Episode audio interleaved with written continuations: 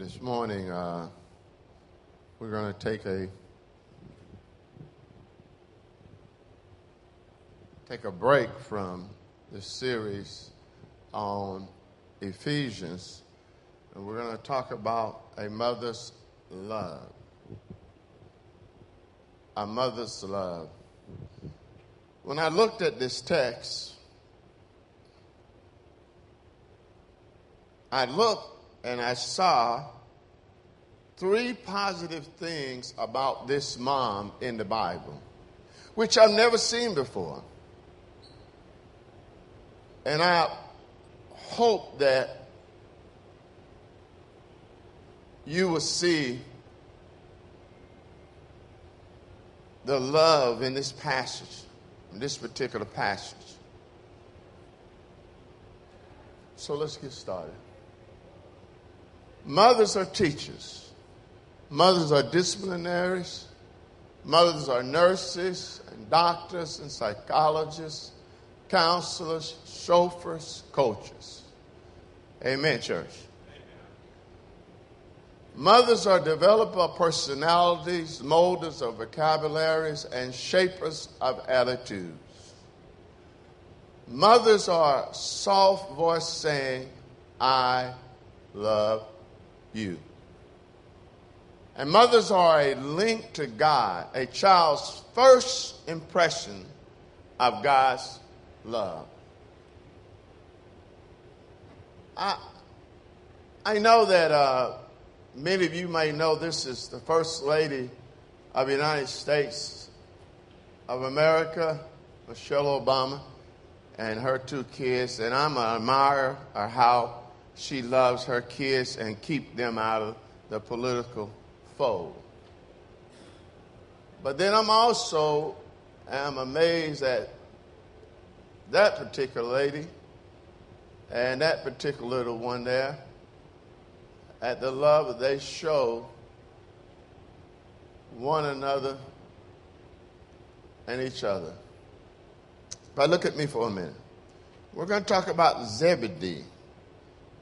I'm going to call her Miss Zebedee because she is a mother. And whenever we looked at the text of Miss Zebedee, we always look at the audacity she had. But I want to draw some differences that maybe you've never seen before in this particular text of how much she loved her boys. Well, let's read Matthew 20, in verses 20 21.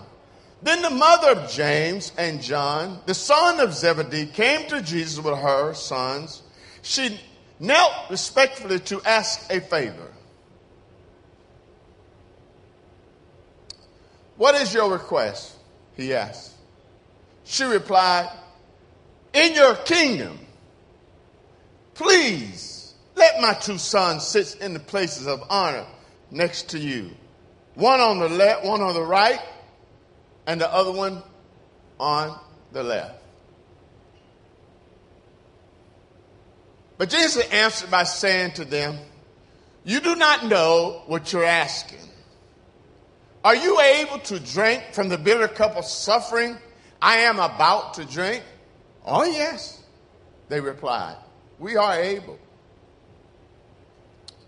Jesus told them, you will indeed drink from my bitter cup, but I have no right to say to you who will sit on my right and who will sit on my left. My Father has prepared those places for the ones he has chosen. A mother's love. Miss Zebedee was aware of the teachings of Jesus about his kingdom. She was also very aware of the fact that her son James and John was close to him. You know, you remember I preached this several times. Jesus had the three inner circle that he took with him at places that he didn't take the other disciples. It was James, John, sons of, of Zebedee. There were two thirds of the inner circle: Peter, James, and John. But in the first part of this same chapter, Jesus tells a story that must have been disturbed her. We might well criticize her. Says, who is her, what is Miss Zebedee being selfish to ask that her son sits on the right or left? But now listen. But since today is Mother Day, maybe we ought to think about a few moments concerning some positive things about Miss Zebedee. Let's begin. We need to also recognize that when she came to Jesus, while Jesus did not grant her request, neither did he deny it, he simply reminded her of the cost of being seated on the right and the left. Then he told her that in the Father, it's the Father who determined where, who will be seated there. First thing we'll look at is she prayed that her sons might be part of the kingdom. She prayed that her sons might be part of the kingdom. I uh,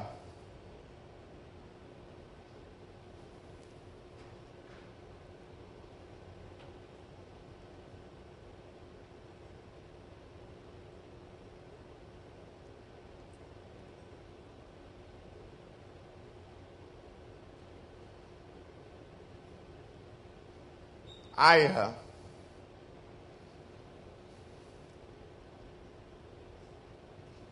I remember when I was little that my mom prayed the same prayer.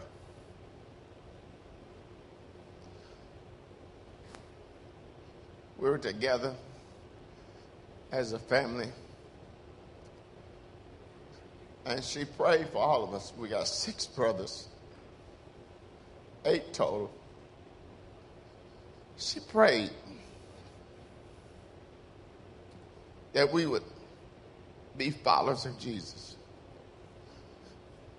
that we would be part of the kingdom, and that the kingdom would be inside of us.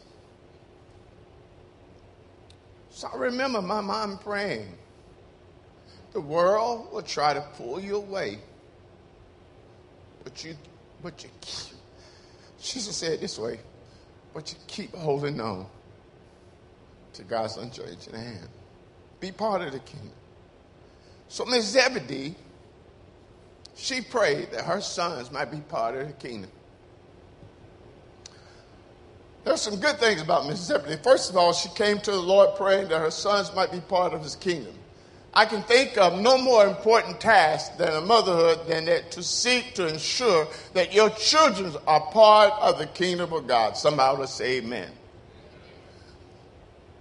I know that many mothers pray. Sometimes they pray out of necessity. Sometimes they pray out of, because of motherhood is not easy, but extremely difficult.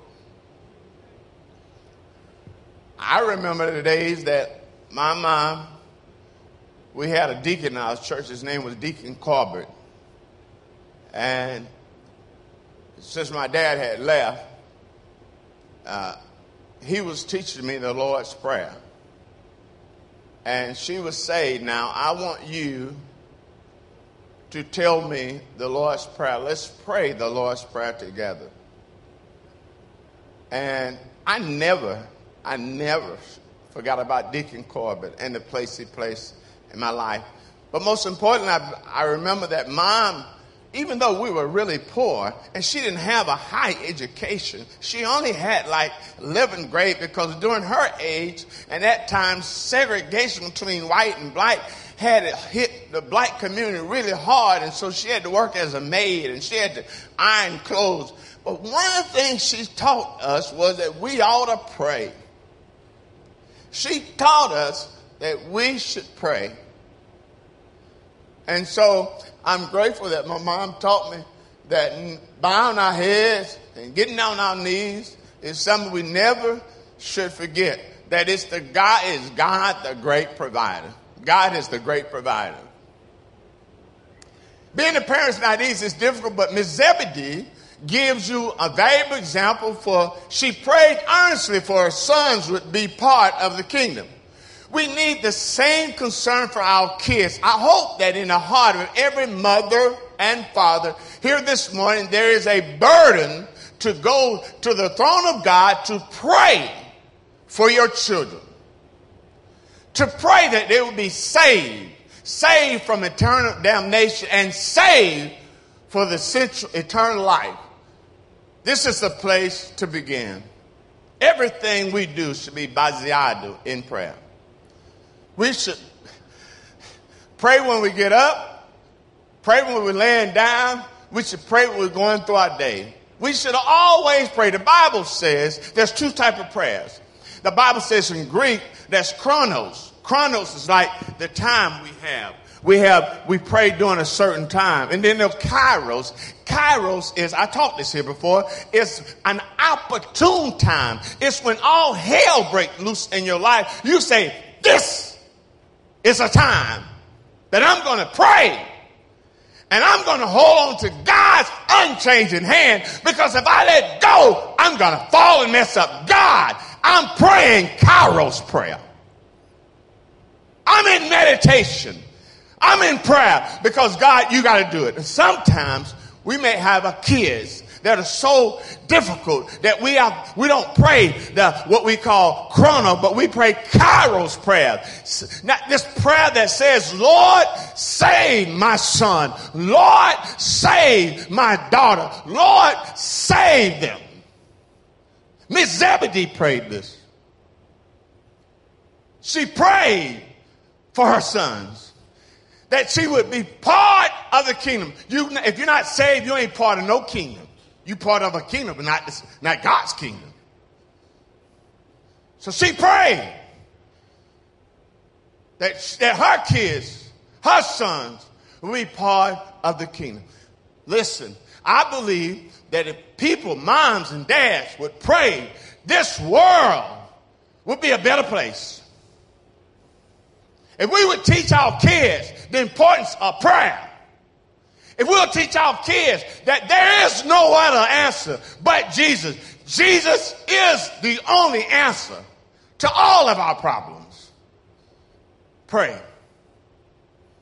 Secondly, she prayed that the sons would be involved in the work of the kingdom. I, think about it. I think about it now. You know, I don't know. My mind's been in heaven for about 20 years now. I just hope she's proud of me. I hope that if God in heaven just put on a little television screen just for a couple minutes and said, There he is. That's your boy. That's the one you pray for. That's the one I saved. And he's involved into kingdom's business. he's involved in kingdom's business. That's what this Miss Zebedee prayed.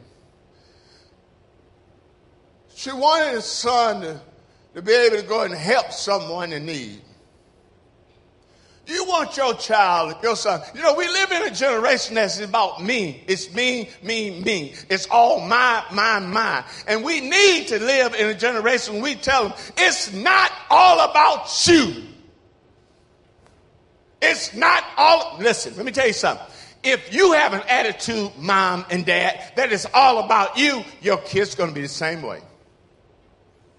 If they never see you sacrificially give, if they never see you do something to help somebody else, they're not going to do it. Their chances are they're not going to do it. But Miss Zebedee prayed. Let them be involved into the kingdom, Lord. Let them do something that they can be involved into your work, into the kingdom's business.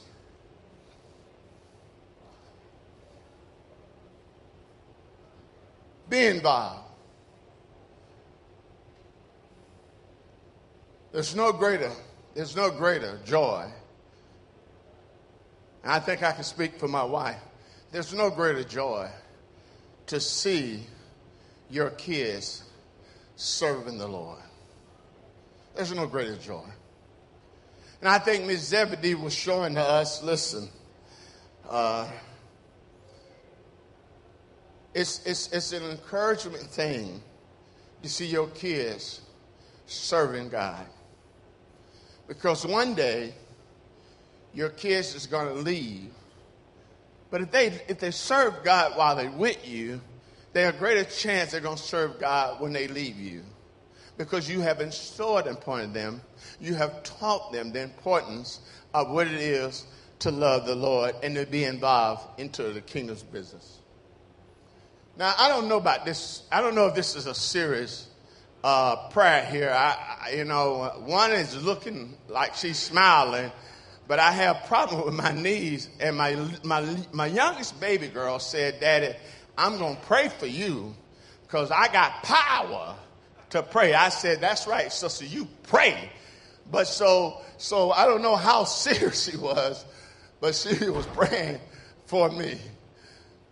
Secondly, not only did Miss Zebedee pray that her children would be a part of the kingdom, she prayed that they would be actively involved into the work of the kingdom. Maybe it's not enough just to be saved. Churches are full of people content just to fill a pew on Sunday morning. There are plenty of people willing to sit back and receive the blessing, but seldom do they get, want to get involved in doing any of the real work of church. Really? Really, really? Really, really? I don't understand. It's something disconnect there about your love for God. That when we sit back and we, we just, we don't want to do anything. And we don't want to do anything but sit back and let everybody else do the, the worship and the praise and let everybody else do the, the collection of the tithe. Let everybody else do the parking lot do. Let everybody else do the.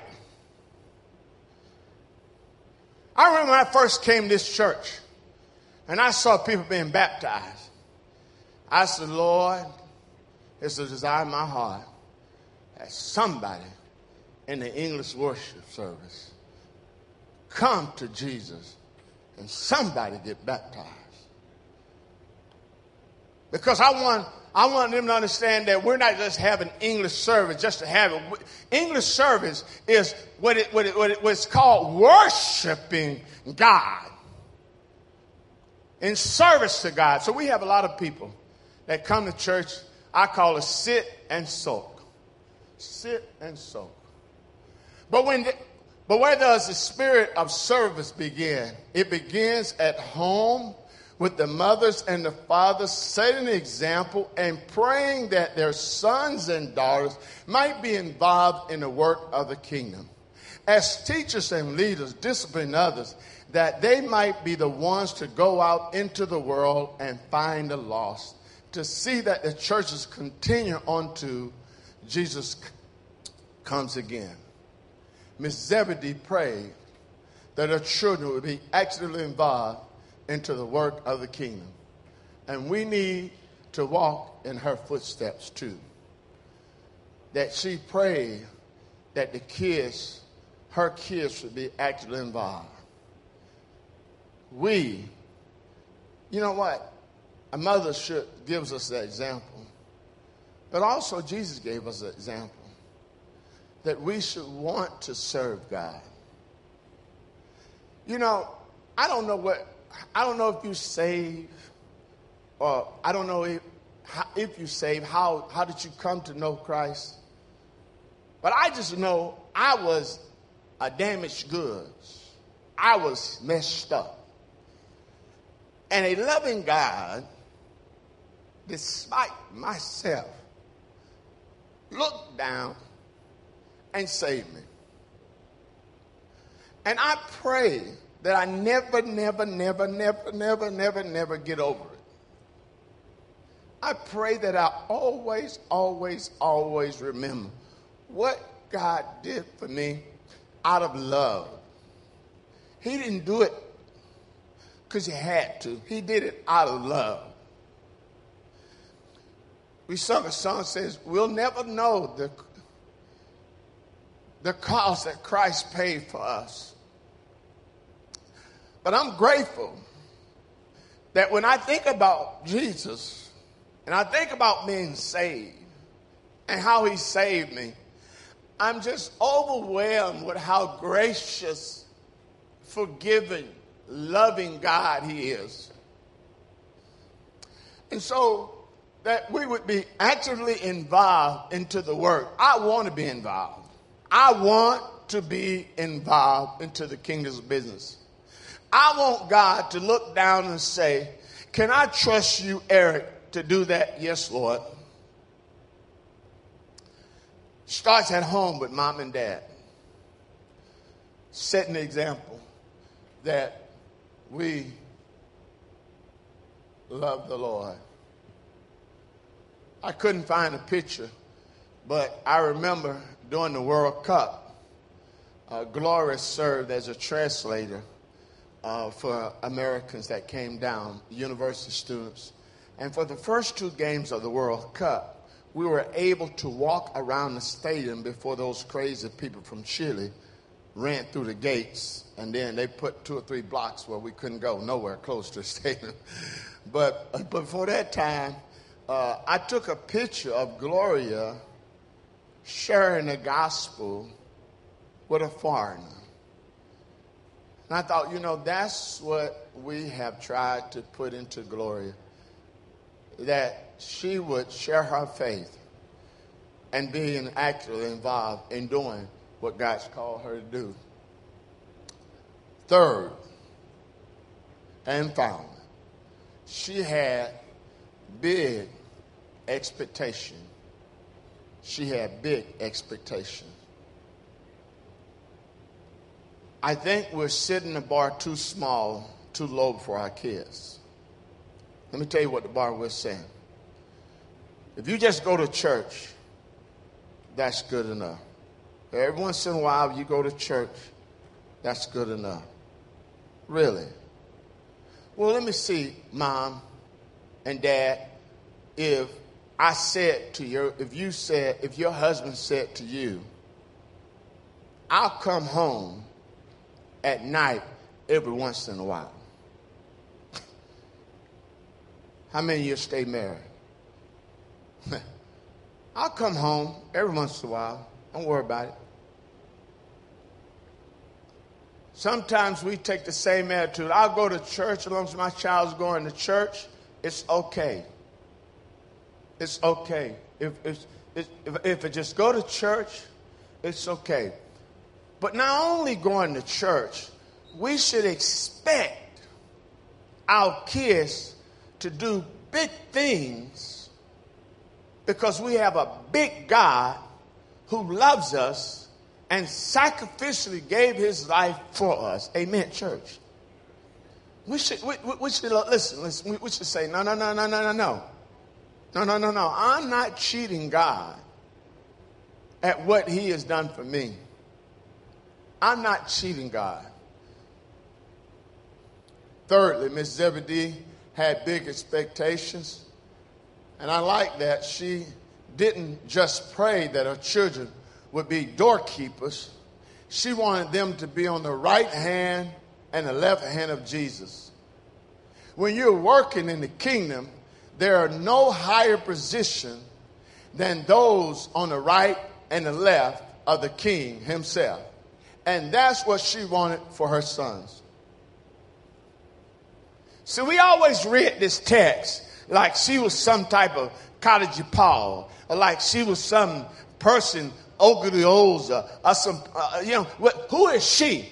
Listen, she said, I pray for my kids.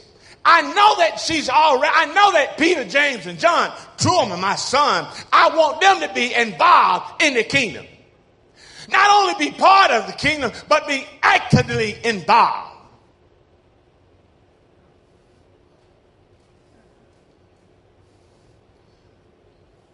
I got big expectations from these two girls. I'm expecting big things from Gloria. I'm expecting big things from Alicia.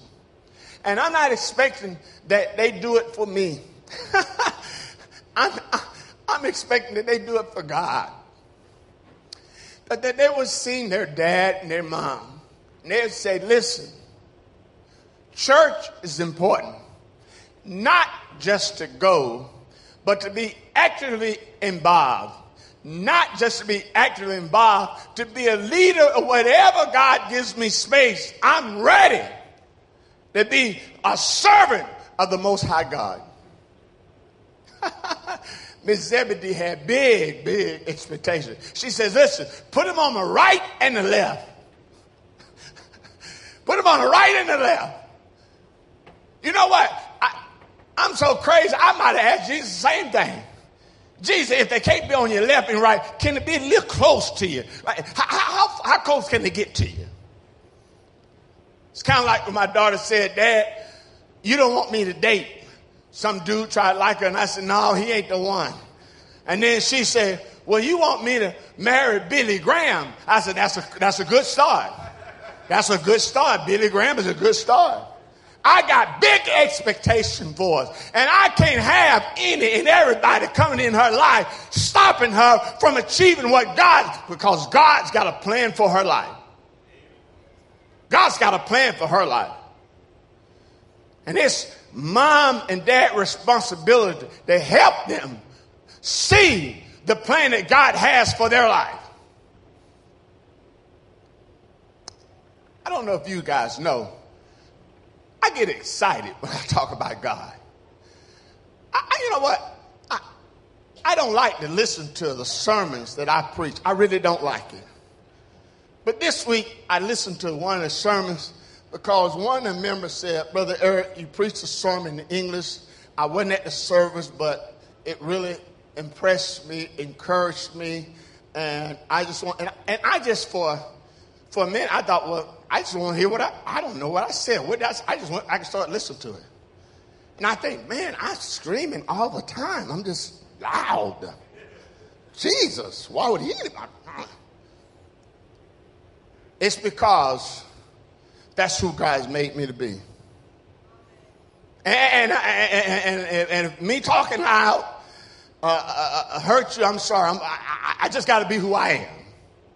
Some people can sit down and, and talk about Jesus, praise God. But see, some people sit in a chair. I probably would break the chair.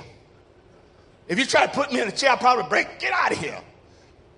But be who you are. How did that tie into the message? When you got big expectation, you tell your kids, God's got a plan for your life. It's not my plan, but God's got a plan for your life. Miss Zebedee plan. She said, listen, listen what she said. We may consider Miss Zebedee as brash and presumptuous but I admire her boldness. Too often we have to settle for bureaucracy in the church. For too long we have been contented with just barely making it through the door. For too long we have been contented to sit back and let things happen.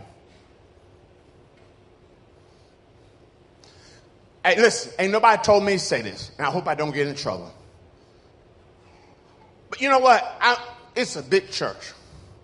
And every service, we say, if you're not part of a small group, be part of a small group. Because in a small group, you're going to get encouragement and you're going to get blessings. And you're going to, you know, my kids, my girls, they're part of a small group. But you know, I got to think about why is there people in church wouldn't be part of a small group? Why wouldn't you be part of a small group? Is it because I just want to sit back and just come and watch the services and say, oh, what a wonderful service today. Oh, I felt so encouraged. What a lovely message today.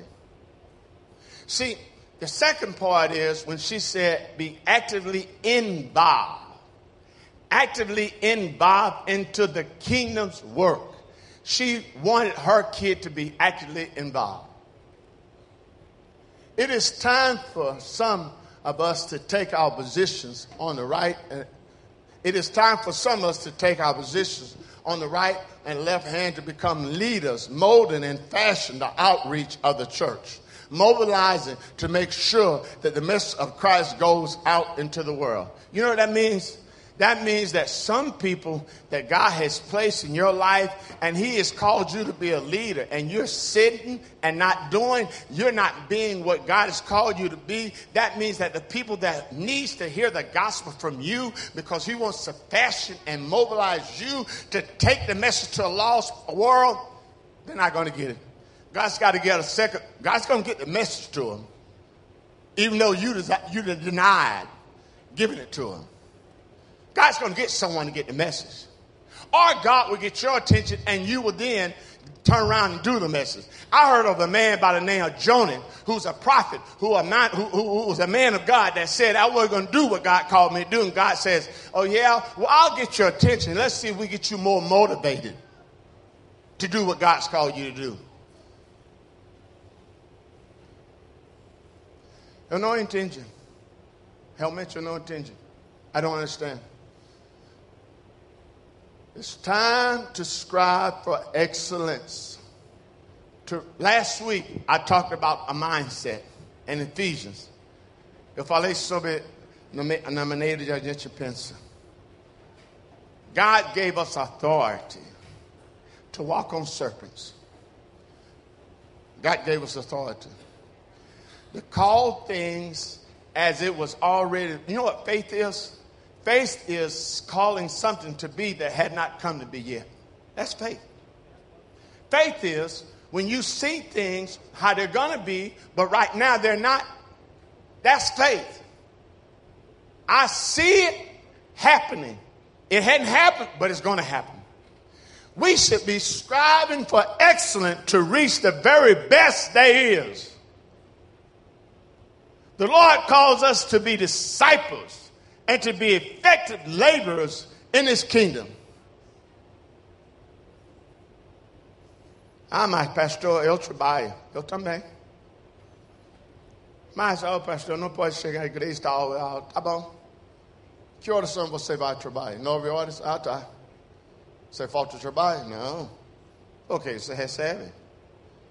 Você falta igreja? Não, se, se, se, se você trabalha três horas da tarde, cinco ou meia da tarde, você pode trabalhar? Não.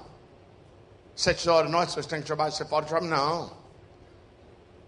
Por quê? Porque você, é, eu, vou, eu vou ter que receber para sustentar a minha família. Na mesma maneira, você acha de maneira sustentar a sua família, espiritualmente, você precisa alimentar a sua família com a palavra de Deus.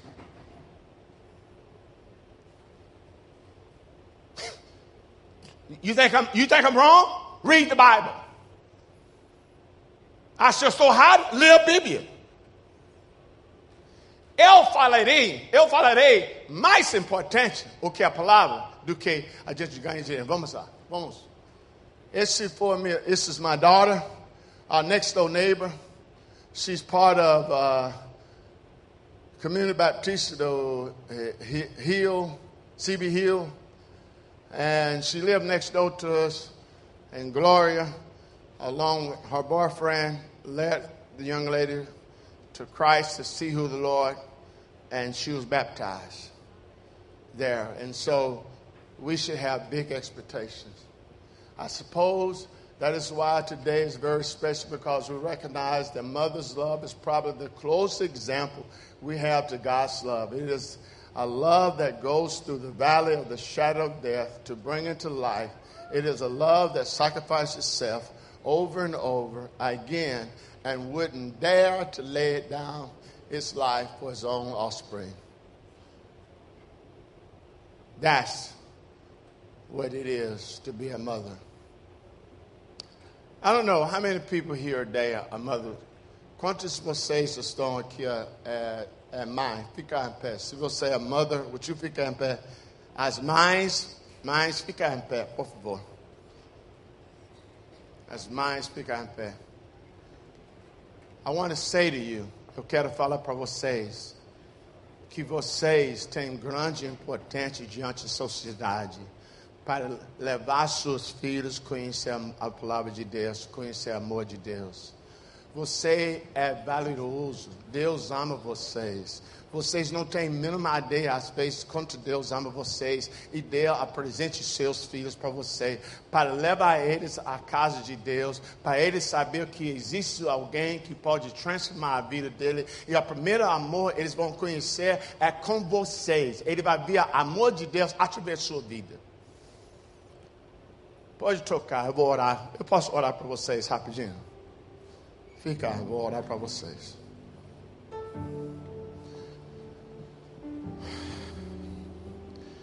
Father God, we thank you for these moms. And we thank you for Mother's Day. Lord, would you bless every mother that's standing? Would you help them realize their importance, the responsibility you've given them to raise their kids in the admiration in the things of God? Lord, encourage them when they feel disencouraged. Let them know that you love them deeply. It's in the most powerful name we pray. Eh, in the nome, em nome do Senhor Jesus Cristo. E todo mundo diz amém. sit sentar.